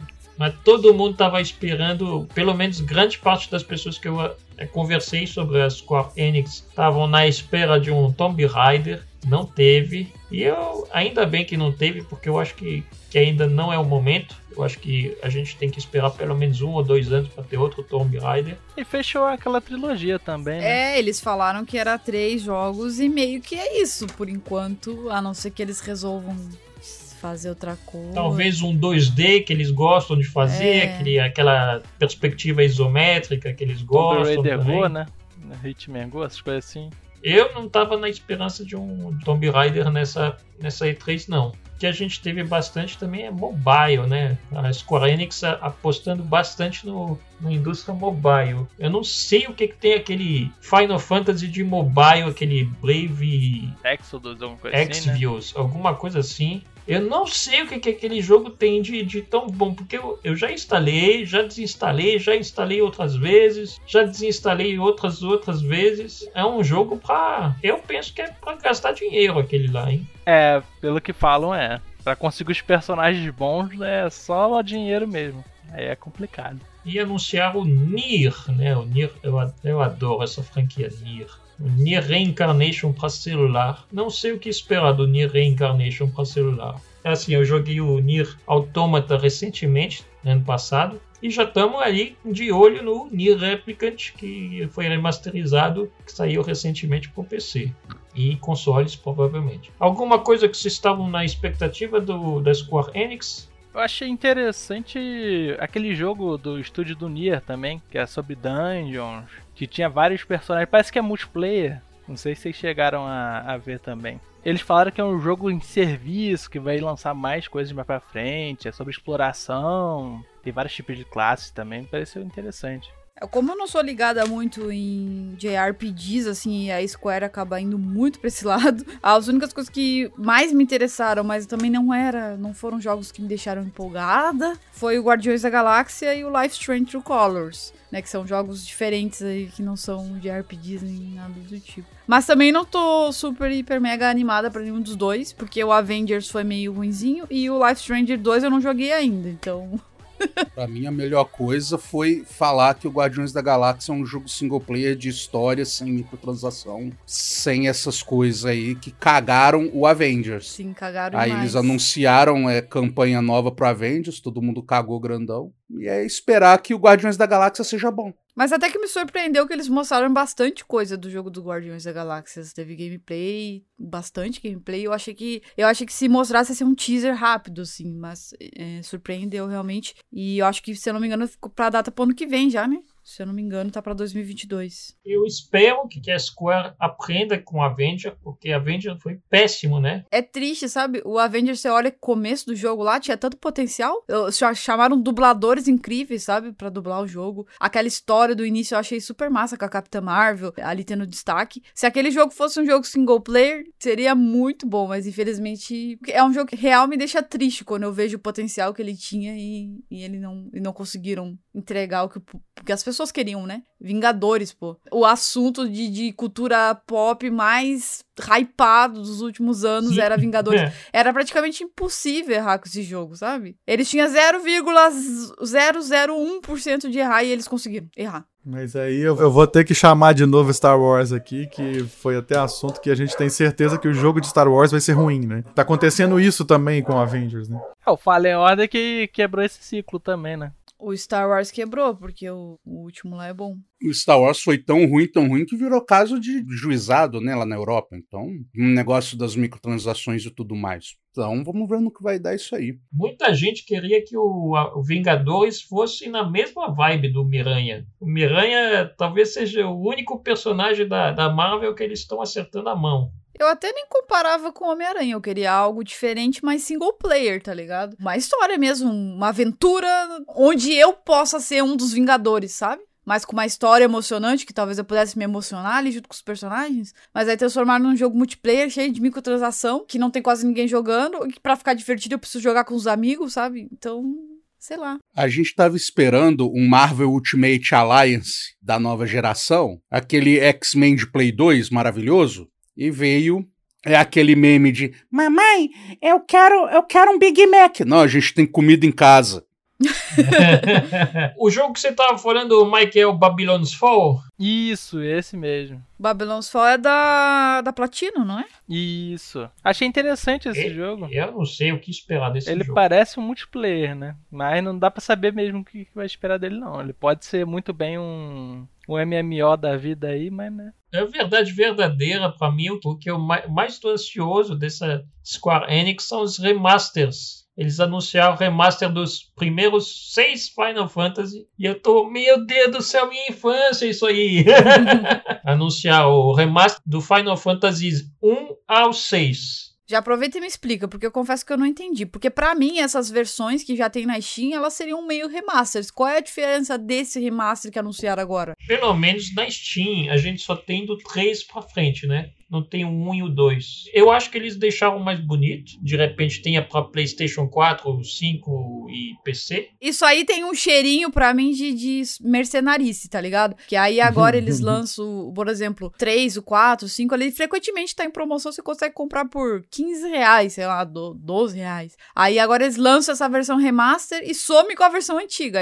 A versão remaster é 150 reais. Só me confirma uma coisa aqui pra burrice desse que vos fala. Aquele Final Fantasy VII bonitão que saiu agora é remake. É, remake. Isso, é É. O remake. que eles anunciaram agora é remaster. Só vão botar em HD, lançar pra coisa Isso. nova e Isso. Isso, é, basicamente é isso. Vamos fazer um port. vão, vão despachar emulador. Exatamente. Isso, exatamente. É basicamente é isso. Acho que um que foi remake parece que, que foi, acho que foi o Secret of Mana, não foi? Um negócio assim? O Legend of Mana. Isso, Legend isso. of Mana vai vir remake do Legend of Mana. Foi anunciado também na Square Enix. É isso, basicamente é Final Fantasy Final Fantasy Life is Strange na Square Enix. O Final Fantasy IV teve a versão pro, pro Nintendo DS que foi maneira, cara. Então, se eles relançarem naquele naipe, pelo menos os velhos, vai ser bom, mas veremos. E no mesmo dia da Xbox, a gente também teve a PC Gaming Show. Eu achei a PC Gaming Show bem fraca. Mas assim, o Metal Bear tava. O Metal Bear que eu acompanho tava bem feliz com a PC Gaming. Eu achei interessante aquele jogo que parece limbo debaixo d'água. Os Tilt, Tilt. Isso. Eu achei estranho aquele jogo. Vou jogar. Ele é meio assustador, né? Minha cara! Mas parece interessante. A PC Gaming Show marcou vocês com outro- outros jogos, a não ser o Tilt? Cara, a PC Game Show pra mim foi a segunda melhor conferência, só perdeu pra pra Xbox e teve muito jogo ali que é bem meu estilo. Eu marquei cinco aqui que foram os mais que eu curti mesmo, que foi o Orcs Must Die 3. Eu gosto muito dos dois primeiros jogos, inclusive tava em promoção. É que agora tem a Summer Sale chegando, mas estavam com 80% de desconto. Então se alguém quer dar uma chance, talvez conhecer Orcs Must Die, é um jogo de Tower Defense 3D, é muito bom tem uma pegada de humor também. Eu também gostei de um War Tales. Ah, nossa, o War Tales foi um que, que chamou É um a atenção. RPG. Cara, eu achei muito, muito legal. Um RPG isométrico com combate em turno. Eu achei muito interessante. É, da PC Gaming eu, eu tinha marcado esse, o Song of Conquest, Songs of Conquest também tá na minha lista. muito interessante. E aquele Ixion, não sei se vocês lembram, que é um meio de ficção científica, espaço. Eles mostraram um trailer meio cinemático que não dá pra entender muito o que, que o jogo é. Eu não entendi absolutamente nada daquele. Entra na página da- Steam e aí você vai ver que tem um mapinha ali, como que você constrói. Ele é meio um city building. Você constrói a cidade e lembra até um pouquinho Frostpunk ali, o jeito que você coloca os padzinhos. Então aí, quando eu vi a fotinha na Steam, aí que o interesse veio de verdade. Outro jogo que me marcou na- nessa PC Gaming Show, um dos poucos que eu anotei assim, ah, esse aqui com certeza é o Far, né? O sucessor de Far, Far Changing Tides. Que é a continuação do Lone Sales. Lone Sales. Aham. E uma, uma pegada não só 2D mais, né? 3D e tal, parece ser bem interessante. O, o Far Lone Sales é um, um jogão, pra quem não jogou, recomendo muito. Apesar de ser um jogo muito simples, né? Ele é bem interessante, assim, pra, pra se jogar em qualquer momento, assim. Porque tem jogo que a gente fala que é muito é, lo-fi, né? Quando você quer relaxar. Não, ele, qualquer momento que você quiser um jogo bom, ele, ele vai te atender. Teve o They Always Run, né? Tá numa vibe meio Metroidvania Dead Cells, né? Roguevania, não sei. Eu não entendi direito o jogo, se ele é roguelike ou se ele é só um jogo 2D, plataforma porradaria, sanguinolência, mas eu achei ele muito bonito, muito legal. Pixel art. E tem o Dodgeball Academia, né? Que, sei lá, mistura um estilo cartunesco muito bom com um joguinho de queimada e, e RPG, sacou? Muito louco. Também foi pra minha. Tá aqui na lista de. Tem, tem demo disponível, tá? Dentro daquele sistema que a gente falou da, É. da Steam dessa semana. Dodgeball Academia tá com demo disponível. Ah, teve também o Replace, né? Que eu achei na mesma vibe desse They Always Run. Eu achei lindo também o jogo, mas não foi no, no PC Gaming, foi na Xbox, é isso. É, e o da PC Game Show, na verdade, eu também nem falei do que eu mais gostei, que foi o Lakeburg Legacies, que é um jogo de construção de cidade, que vai poder mandar a pessoa trabalhar e... Mano, pareceu ser muito meu estilinho de jogo, o Lakeburg Legacies. De gerenciamento de vila, escolher a profissão da pessoa. Achei muito, muito bom. É, e a arte dele é maravilhosa. A arte é né? muito linda. Teve o Gigabash, que quem gostava de jogar isso nos arcades, o King of Monsters, né? Que era um jogo de porradaria, tipo Godzilla, King Kong genérico. Nossa, É, ó, tamo, tamo no fundo do me baú. lembrou o Rampage, né? Ele, É. ele lembrou um pouco o Rampage também, né? É nessa vibe aí de, de virar monstro e quebrar tudo. O Gigabash é mais ou menos isso. É tipo, um- a arena é uma cidade, você é um monstrengo e sai quebrando tudo, velho. Porradaria generalizada. Mas vocês repararam quanto jogo legal a gente falou só da conferência da PC Game Show agora? É verdade. Pra mim foi a segunda melhor. É, foi Xbox, PC Game Show e Devolver. Aí depois da PC Gaming Show a gente teve o Future Game Show que eu não entendi direito o que, que foi aquilo. Mas eu gostei também, hein? Teve uns joguinhos que eu curti. Teve um jogo BR que foi apresentado, mas foi bem. Cara, o que eu mais gostei ali foi o Sheltered 2. Que eu não sei se vocês jogaram o Sheltered Muito 1, que bom. é de gerenciamento de bunker, assim, tem que sobreviver. E tem o Grow, o Songs of Evertree, que é dos mesmos criadores do Yonder, The Cloud Cat Chronicles, que eu joguei também, gostei muito. E aí, pô, o jogo dos mesmos devs, assim, já brilhou os olhinhos.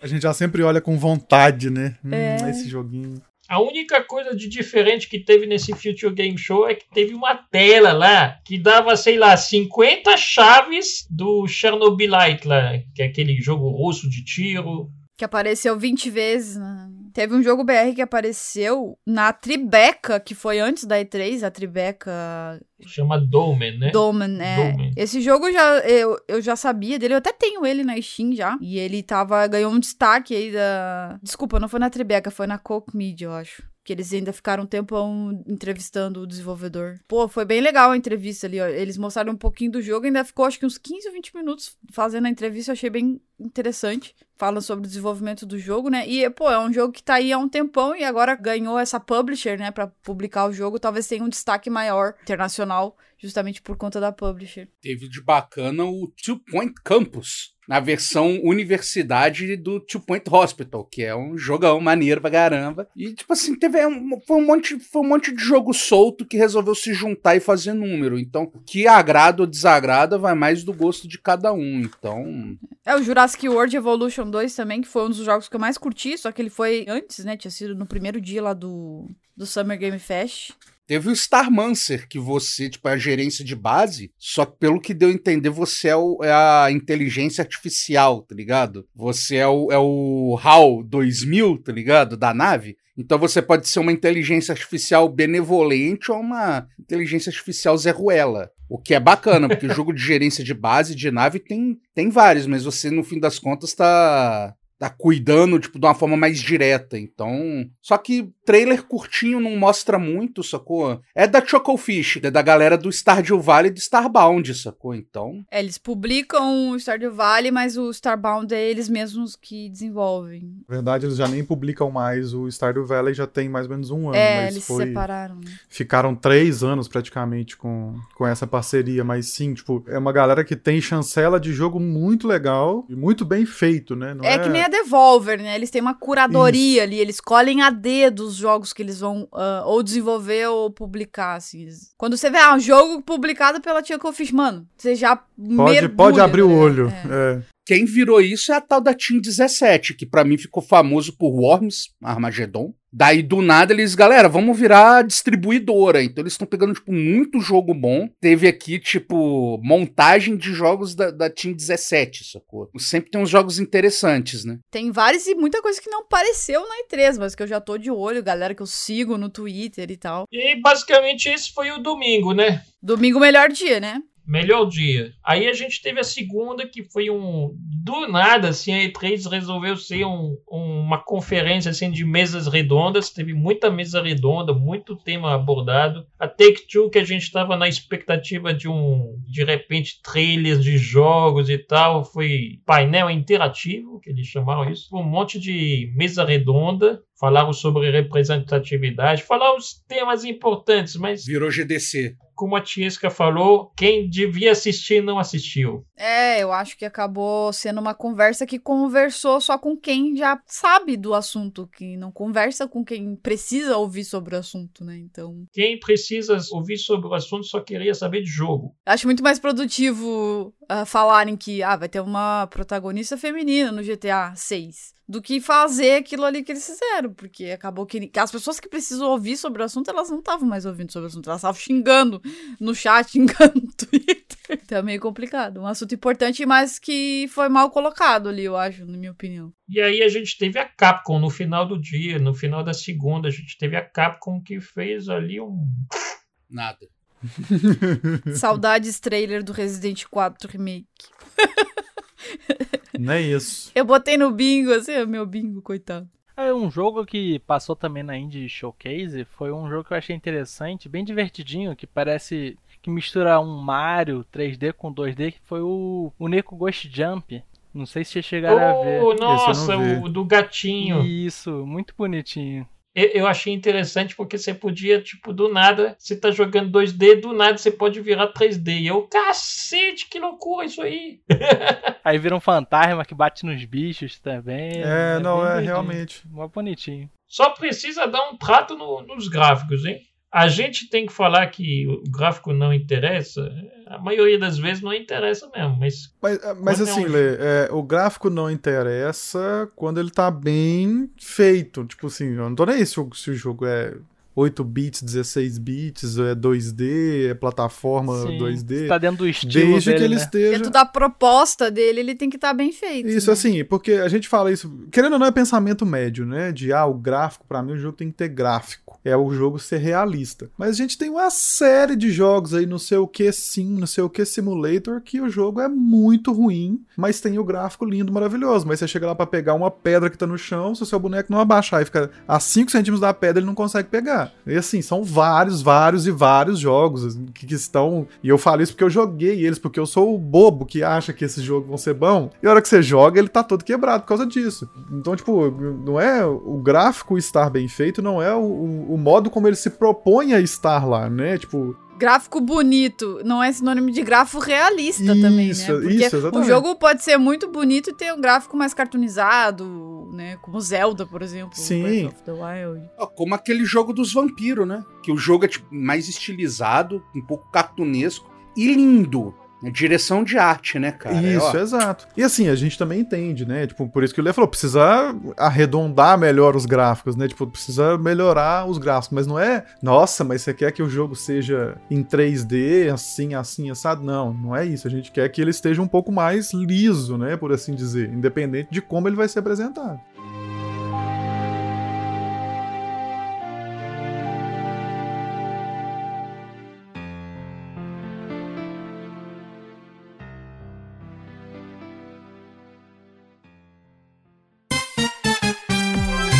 A gente teve a terça-feira, né? Que foi mais triste. Não, terça-feira teve a Nintendo. Teve a Nintendo que tem assim, a gente tem que falar que aí pra mim, para mim de longe a maior decepção foi o fato dela de praticamente de última hora ter exigido e cortado as transmissões que não fossem oficiais. E aí eu tenho que dar um fazer uma menção muito honrosa à Twitch que, em resposta a ela negar essas transmissões, a Twitch falou que não vou transmitir então. É tipo assim, por que que muda na sua vida você deixar um monte de gente que já está fazendo conteúdo, já está falando sobre aquilo, falar mais sobre você, sabe? Tipo, a gente sabe que a Nintendo tem disso, né? De umas exclusividades assim, mas não. Acho que não condiz mais nem com o momento, nem com os pensamentos que a gente tem atuais, sabe? Eu vou falar uma coisa, meio que na brincadeira, meio que sério aqui, mas algo que é bacana, mas que eu vejo muito sendo mal usado, que é o famoso lugar de fala.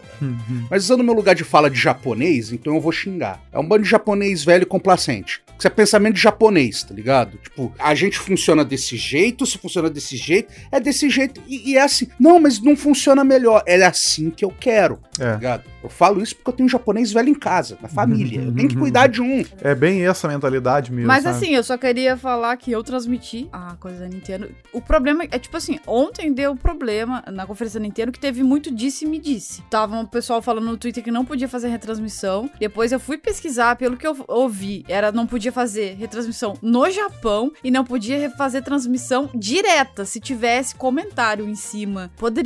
Eu fiz, não deu nenhum problema. Fiz, inclusive, eu- assisti a conferência da Nintendo e assisti toda a Treehouse também, não deu problema nenhum. Então, assim, tem alguns assuntos, às vezes, que rolam no Twitter que tem muito disse-me disse. E aí, quando tu vai procurar lá a fonte, peraí, não é bem assim. É o famoso pra que simplificar se a gente pode complicar também, né? É, Mania mas assim, o, pesso- o pessoal na- no Twitter também, assim, não estou defendendo a Nintendo, tá? A Nintendo é foda, é complicada, processa as pessoas por nada. Mas também não defendo o pessoal que no Twitter sai retweetando coisa e espalhando coisa que nem é verdade às vezes. Que eu acho que isso é um problema também, porque pra mim não é diferente de fake news, tá ligado? Quando você assusta todo mundo, não, porque você vai tomar DMCA, porque papapá. Isso pra mim não é diferente de fake news. Então, eu vejo que isso é um grande Mas problema. aí eu vou fazer um asterisco que isso partiu da própria Nintendo. Inclusive a própria Twitch é quem republicou É, então, isso. o tweet original da Nintendo, que tava em japonês, eu vi algumas pessoas que manjavam de japonês falar, depois falaram que o tweet se referia ao Japão. Não, mas também não muda a situação de você querer de você querer restringir o acesso. É, pois é, mas no fim não entendi qual foi a do me disse, me disse. É que o meu ponto é, teve pessoas que compartilhou essa informação meio errada e Sim. prejudicou pessoas que iam fazer a transmissão. Teve gente que acabou não fazendo a transmissão, que já tava tudo certo. Não, tô, tô de boa, vou transmitir. A pessoa ficou com medo e não fez a transmissão, sabe? A Nintendo, obviamente, dando aula, né? Do que não fazer. É, eu, fico- eu fiquei pensando assim, no criador de conteúdo que acabou sendo prejudicado nessa, nesse... Nesse momento, é.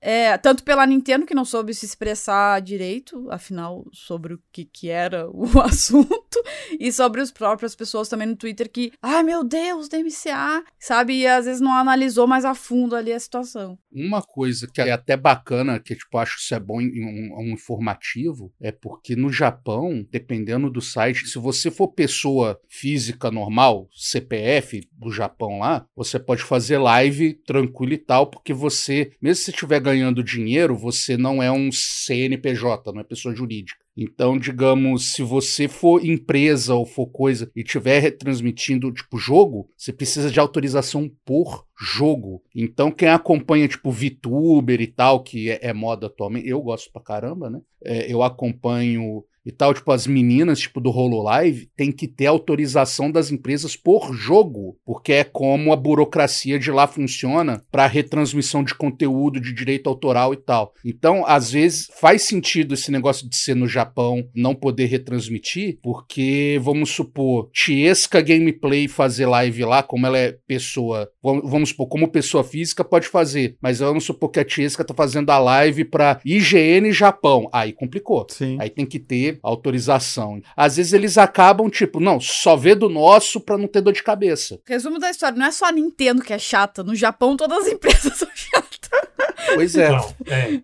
É. A Square Enix também é, é outra famosa chata. É porque tu tá. Mano, a Nintendo é muito nada a ver. Agora, nos últimos anos, que eles começaram a diminuir um pouco. Mas, mano, há três anos atrás, ninguém fazia conteúdo da Nintendo no YouTube, porque não tinha. Tu tomava strike. Era botar jogo da Nintendo com música da Disney, né? Você tá divulgando o jogo deles, cara. Tipo, fazendo as pessoas se interessarem em comprar. Aqui no Brasil mesmo não é um grande mercado de Switch. Na minha cabeça, quanto mais pessoas fazendo jogo de Switch, melhor. As pessoas Uhum. vão se interessar de comprar. Mas, é, não dá pra entender esse pessoal. É complicado. Dá um podcast inteiro, tipo, tretas do Japão da Nintendo. Então, Então, pode crer. fica, fica, fica a dica aí pra galera responsável aí. Inclusive, eu falei na live e a galera concordou comigo que eu acho a Nintendo a, também a empresa mais anticonsumidor de todas. Eu acho que, em termos de anticonsumidor, ela é pior do que a EA. Sobre a Nintendo em si, a, a conferência dela, eu achei que principalmente os primeiros jogos eram muito público Japão. Muito público Japão. E- Eles falaram lá do Shin Megami Tensei 5, que é muito famoso. Assim, a, a, saga, a franquia Shin Megami Tensei é muito famosa no Japão. Inclusive, os personagens são muito mais vendidos no, no Japão. E aqui eles estão começando. Tipo, começou com o Persona 4, Persona 5 tá muito forte na Steam. Mas é, os primeiros Personas são bem esquecidos. É, o, o Persona 5 que saiu na Steam é o outro, né? Mas Porque o 5 mesmo não saiu. E eu tava esperando o anúncio do, do Persona 5 pra PC não saiu. Eu tô, fiquei triste.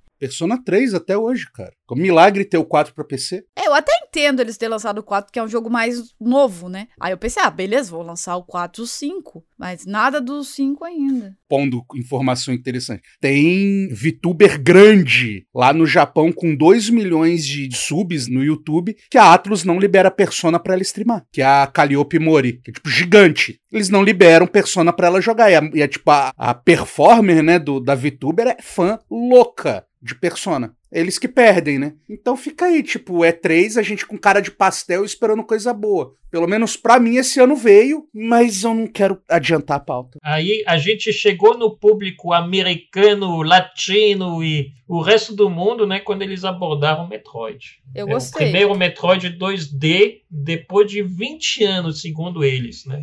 Yes! É, Nossa, mano. Cara, a Nintendo é é uma empresa que, assim, eu gosto das conferências dela. Eu, eu- eu não conheço os jogos, porque eu não jogo, porque eu não tenho Nintendo. Nunca joguei nenhum Metroid. Mas eu gosto, me animou. Eu gostei do Metroid, quero jogar. uhum. Minha dica começa pelo Metroid Zero ou pelo Metroid Fusion. Depois você joga os outros. Acho que talvez esse ano o Switch venha. O Switch talvez venha esse ano, vamos ver. Eu não sou fã da Nintendo, eu não sou nintendista. Mas Metroid, pra mim, é o tchananã, melhor coisa da Nintendo, cara. Que eu falava, se eu fosse bilionário, eu tirava a Metroid da mão da Nintendo. Eu falava, bicho, toma aqui um trilhão de dólares, me dá Metroid. A coisa que eu falo pra sacanear nintendista é que Metroid é tão bom que nem parece jogo da Nintendo.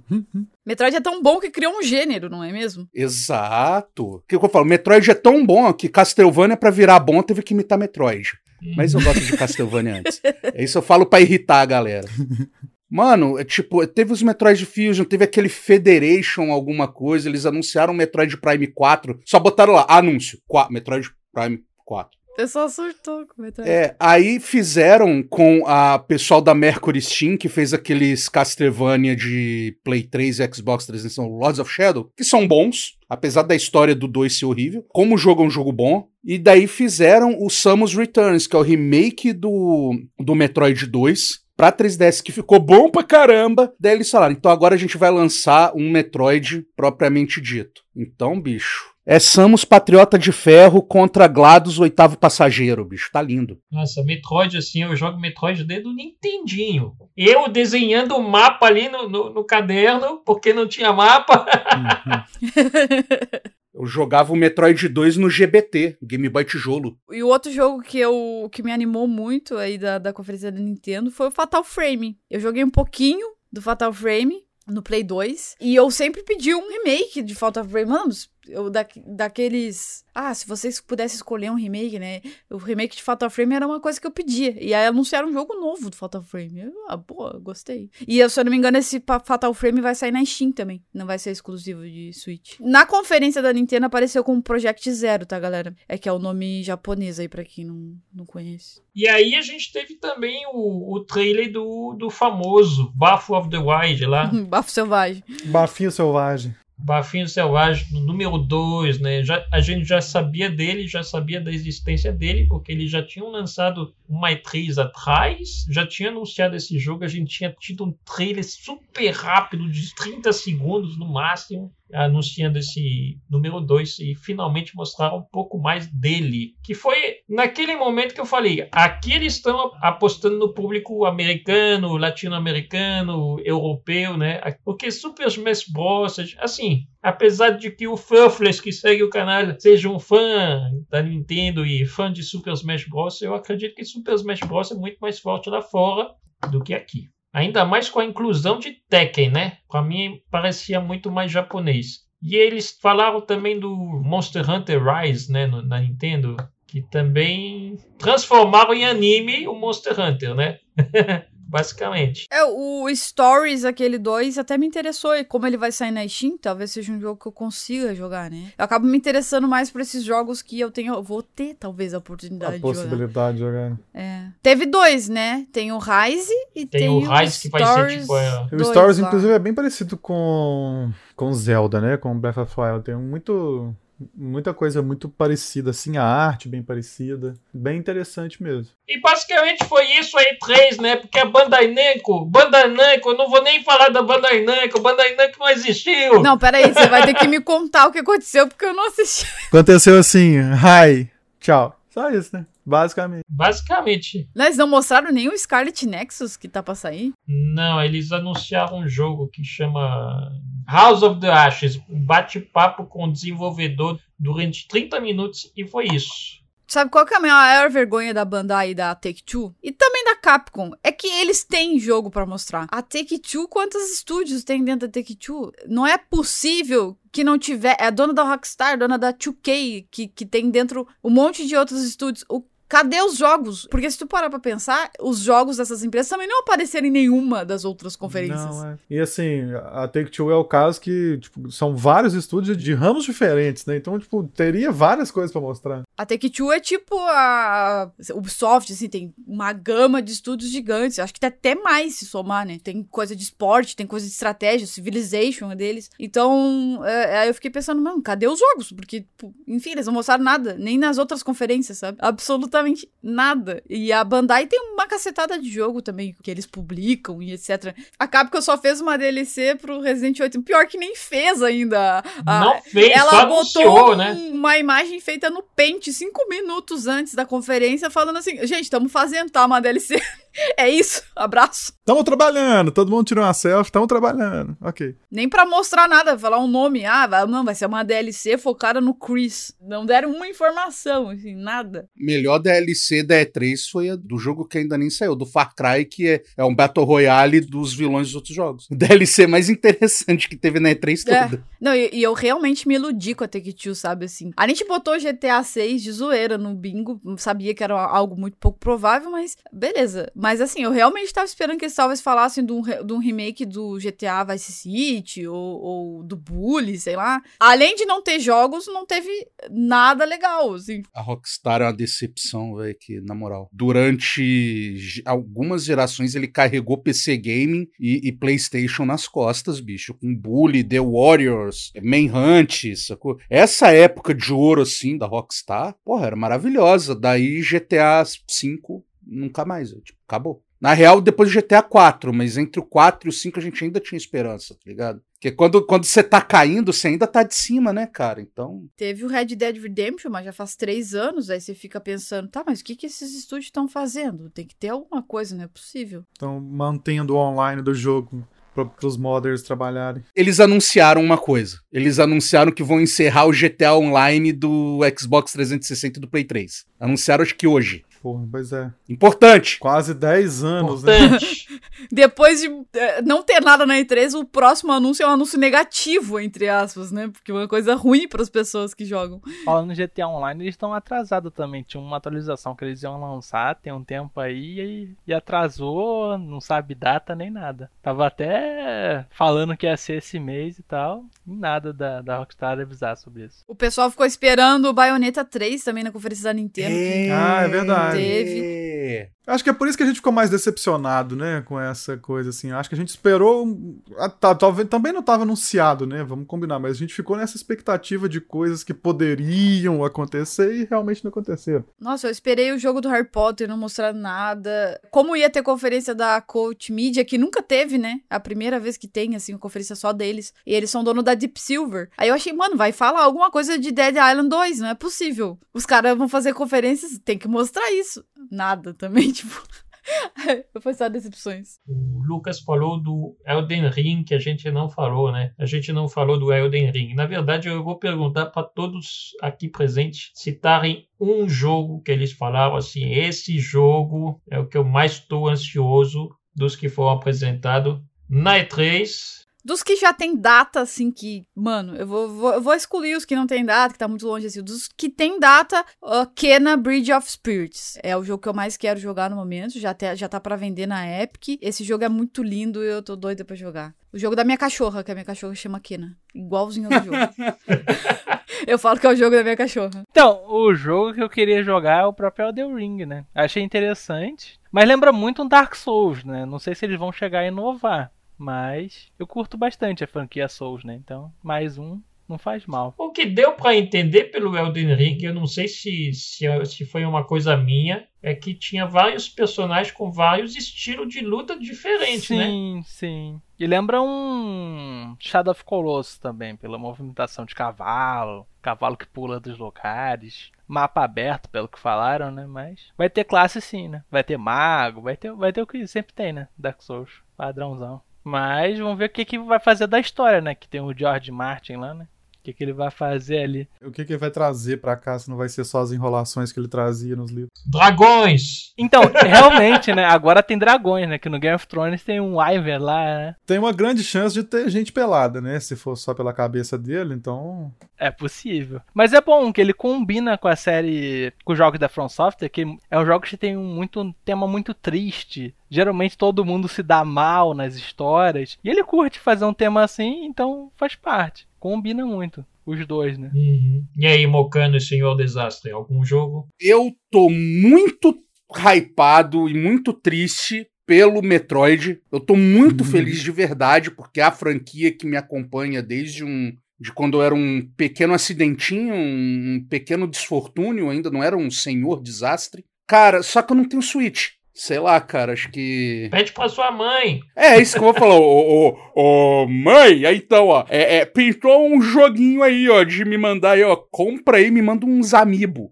Mas, tipo, algo que eu tô, tipo, querendo muito jogar e veio muito pra mim do, do nada é o River City Girls 2. Mas é porque a franquia River City é um jogo que eu gosto muito, cara. É, o River City Girls, é, eu acho que é um jogo independente muito bom. Merece mais destaque. Vi que a galera aí do chat não conhece. Vocês aqui também, da, da mesa dos diretores aqui, os bacharéis também não É, conhecem. eu não Recomendo muito. mesmo, não. Pra quem gosta dos famosos beat'em up, jogo de porradaria de fase, né? De meter a porrada e passar de fase, é um jogo maravilhoso. Relançou aí o Scott Pilgrim finalmente pra PC. Só que, cara, River City Girls é outro nível, é pixel art maravilhoso. Aí do nada River City Girls 2, tipo, maravilhoso. Uma animação foda, uma pixel art foda, trilha sonora foda, tudo foda, cara. Metroid, que é tipo, porra, mano, 20 anos, cara. 20 anos esperando, tá ligado? Eu era, devia ter, sei lá, eu era muito pirralho quando saiu o último Metroid. Finalmente, né, cara? Tipo, ó, porra, River City Girls 2. Obviamente tem vários outros jogos aí interessantes, o Xbox Game Pass quase todo, Age of Empires 4, mas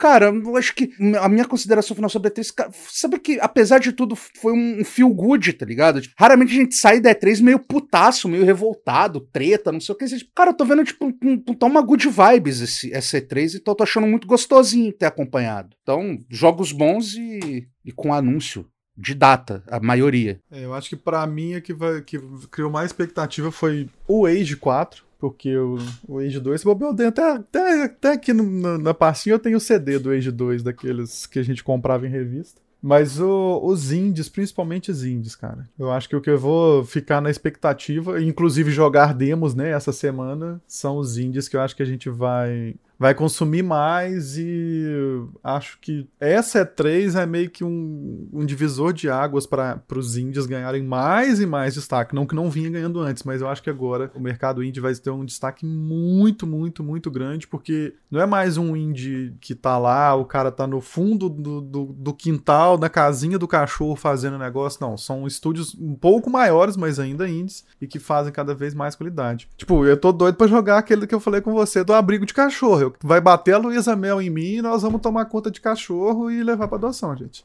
Me procurem. E eu, assim, eu acho que, assim, o jogo que realmente eu achei lindo, mas lindo, lindo, lindo, lindo. E eu tô bem ansioso para jogar é o, o novo Plague Tales. Plague Tales novo, eu acho que vai ser o jogo que vai lançar, assim, eu vou comprar na hora. Pau! Toma meu dinheiro! Não, Game Pass. Não, brincadeira, não vai ter toma meu dinheiro, porque Game Pass, né? Já tá, seu dinheiro já está lá. É aqui que vocês estão falando de Game Pass, quentinho na manteiga?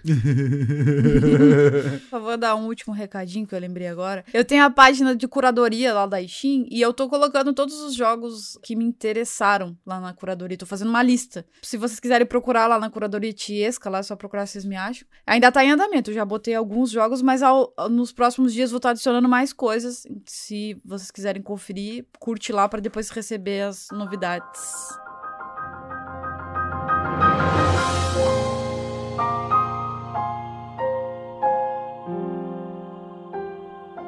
Gente, vamos encerrando por aqui. Foi um papo muito bacana sobre o resumo da E3 é isso, gente. Então, muito obrigado a todos que apareceram. Muito obrigado pela participação, Tiesca, Mike, Senhor Desastre e Mocano. Falou!